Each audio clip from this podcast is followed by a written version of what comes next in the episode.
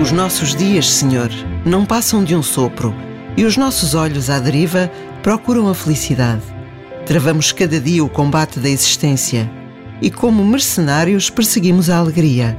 Os nossos lucros, Senhor, reduzem-se a nada e os nossos problemas tornam-se mesquinhos diante da recompensa maior que é viver e anunciar o Evangelho. Como notícia gratuita e feliz, torna excêntricos, Senhor, os nossos dias.